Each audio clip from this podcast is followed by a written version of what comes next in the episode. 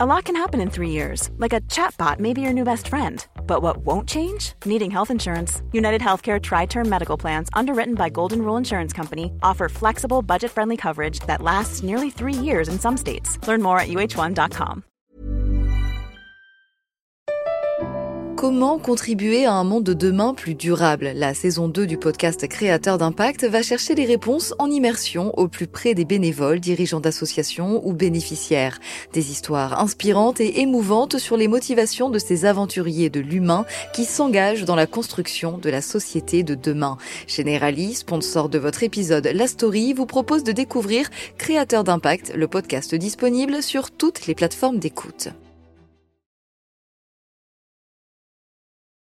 Éducation, santé, environnement. Ça fait dix ans qu'UBS, le sponsor de cet épisode de la story, s'engage dans les investissements responsables. Alors quand j'entends dire qu'il y aura un avant et un après Covid-19, je sais déjà que pour UBS, l'après se fera comme avant, en faveur de la société. C'est aussi pour ça que j'ai choisi d'y placer mon argent. La story des échos se transforme. Ils ont connu la richesse et le pouvoir, mais ce n'était pas assez. Il leur fallait aussi la folie des grandeurs. Ces fondateurs et ces héritiers de dynasties industrielles, dont le nom est associé à des entreprises mondialement célèbres, ont laissé derrière eux des constructions et des projets gigantesques, le reflet de leurs obsessions, des rêves et des lubies de Nabab.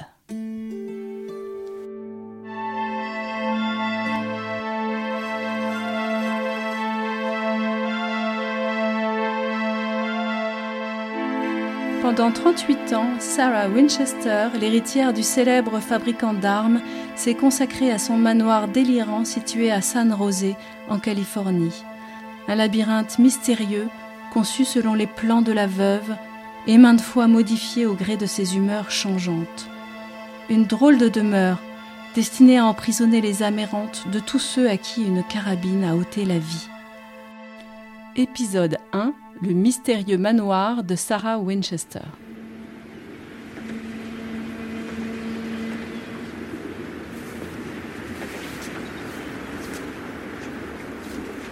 Sarah Winchester naît en 1839 à New Haven, une ville portuaire de l'État du Connecticut. Elle appartient à l'élite bourgeoise. Son père, Leonard Perley, est le plus important fabricant de chariots et d'attelages de la région. Sa mère est une figure active et respectée de la vie sociale et mondaine de la ville. Éduquée dans les meilleures institutions de New Haven, la jeune Sarah parle quatre langues, est férue de littérature et passe sa jeunesse dans un tourbillon de fêtes et de réceptions. À 23 ans, on la marie au plus beau parti de la ville, un certain William Worth Winchester. William Worth Winchester est un fils unique, héritier du dirigeant et principal actionnaire de la firme locale d'armement New Haven Arms Company. Créée en 1855, la société a été reprise deux ans plus tard par le père de William, Oliver Winchester.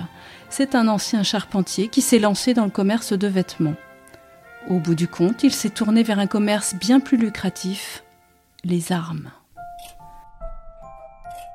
En 1866, Oliver Winchester et son armurier Benjamin Tyler Henry imaginent une carabine d'un nouveau genre.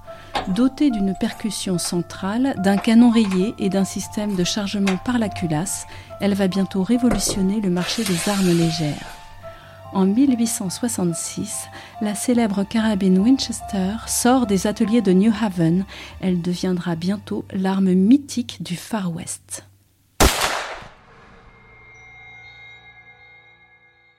1866 est l'année de tous les succès pour les Winchester, mais c'est aussi un millésime tragique pour Sarah et William.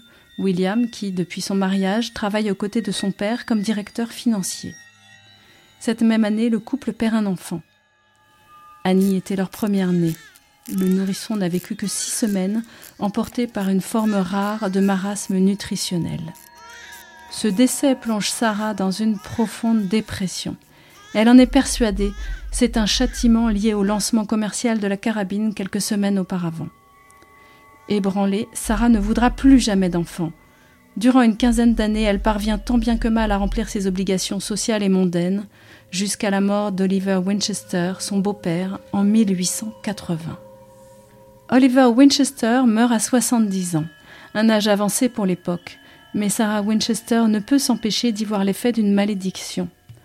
Un an après son père, William, qui lui a succédé à la tête de la Winchester Repeating Arms Company, succombe à son tour à la tuberculose dans sa 44e année. Pour Sarah Winchester, c'est le décès de trop. À 43 ans, voilà la jeune veuve propriétaire de 50% des parts de la firme de New Haven, à la tête d'une fortune de 20 millions de dollars et assurée d'un revenu de 1000 dollars par jour. À l'époque, c'est une somme considérable. «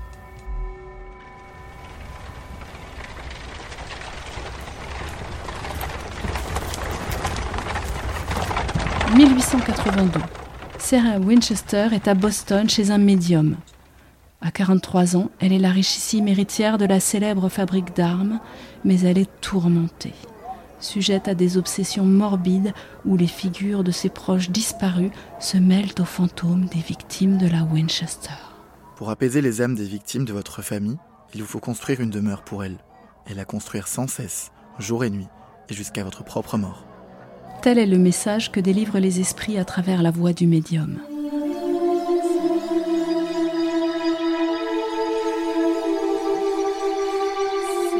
En 1884, Sarah Winchester s'installe sur la côte ouest à San José. Elle y acquiert pour quelques milliers de dollars un terrain de 65 hectares, flanqué d'une modeste ferme. Totalement inconnue à son arrivée en Californie, la riche veuve ne tarde pas à faire parler d'elle. Le jour même de l'acquisition de sa propriété, elle a convoqué tout ce que la ville compte de maçons, de charpentiers et de couvreurs pour leur demander de commencer le chantier de sa maison, séance tenante. Un premier acompte de 200 000 dollars est versé à leur intention. Les professionnels du bâtiment ont pour instruction de s'organiser en sorte que les travaux ne s'arrêtent jamais. Des équipes tournantes sont mises en place nuit et jour, y compris les dimanches et même les jours de fête. Cette excentricité fait jaser à San Rosé, d'autant que Sarah ne s'arrête pas là. Refusant de faire appel au service d'un architecte, elle décide de dessiner elle-même les plans de sa demeure. Chaque matin, les contremaîtres prennent connaissance des esquisses de leur étrange cliente et doivent remodeler le chantier en conséquence. Les choses se font ainsi au jour le jour en fonction de l'inspiration et des désirs de Sarah. On remanie ou on détruit ce qui a été bâti la veille. Qu'importe, les travaux devant durer jusqu'à sa mort, elle n'est pas pressée. Quant à l'argent, ces dollars qui lui brûlent les doigts comme la poudre sortant d'un canon, cet argent n'a aucune importance. Peu à peu, la maison mystérieuse voit le jour. La construction suit une logique que les artisans embauchés par l'héritière Winchester ne comprendront jamais vraiment. Les escaliers et les portes sans issue, la confusion des étages, le labyrinthe de pièces où l'on peut parfois se perdre. Toutes ces fantaisies n'ont qu'un but, désorienter les esprits des morts. Sarah espère que les revenants, occupés à chercher leur chemin, n'auront pas le temps de s'acharner sur elle. La demeure compte 13 salles de bain, 13 vitres et 13 lustres. La lugubre propriétaire occupe chaque soir l'une des 13 chambres à tour de rôle afin de déjouer les manœuvres des fantômes. Si la maison est troublante avec ses recoins et ses secrets, c'est en revanche un modèle de confort.